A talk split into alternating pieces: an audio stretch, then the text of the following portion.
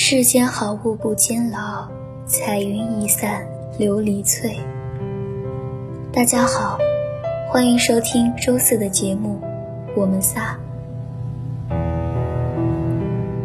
这是关于亲情、回忆、思念的叙述。它有个再通俗不过的主题：我们仨。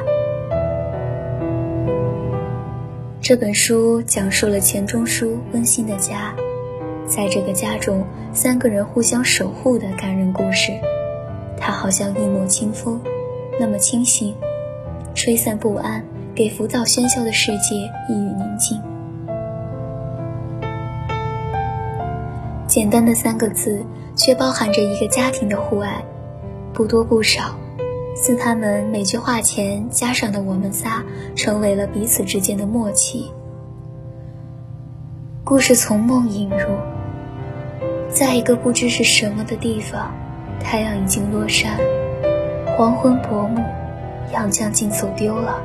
他着急，他喊着钱钟书的名字，声音在空空的旷野中。当他向钱钟书讲起这个梦时，钱钟书只是淡淡的说：“老了。”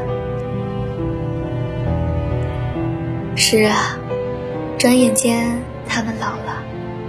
两位一起走了大半生的风雨，无论一个眼眸，一抹微笑，彼此都已经了然于心。在这样一个学者的家庭里，女儿圆圆是异常活跃的，为这个家庭带来许多的欢笑。她是他们的女儿，可有时却像两位老人的跨龄好友。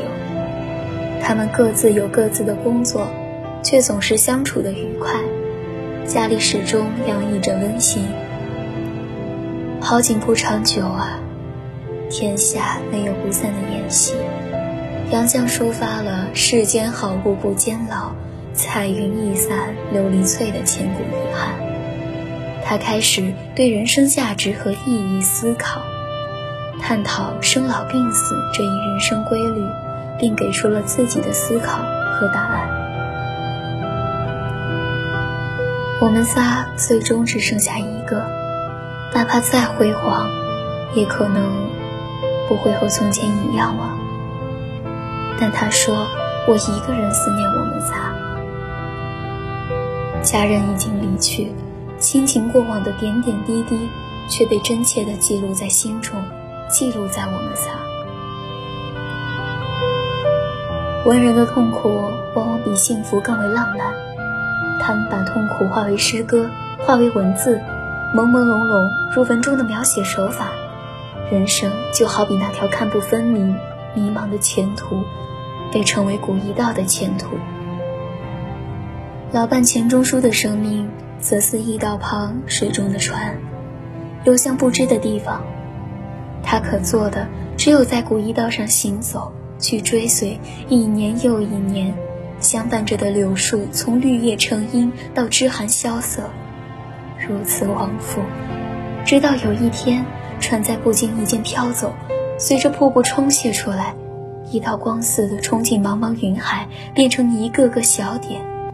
看着看着，那小点也不见了。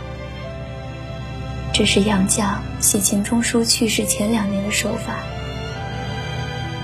而女儿钱媛的回忆，就更是迷幻。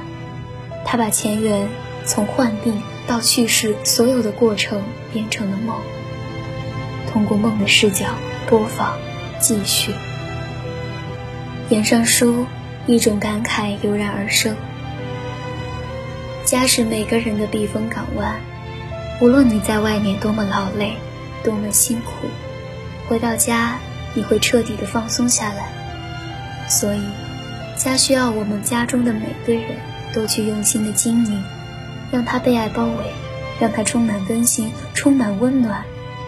更重要的是，我们要爱我们的家人，珍惜在一起的分分秒秒。本周四的节目到此结束，感谢大家的收听，我们下期再见。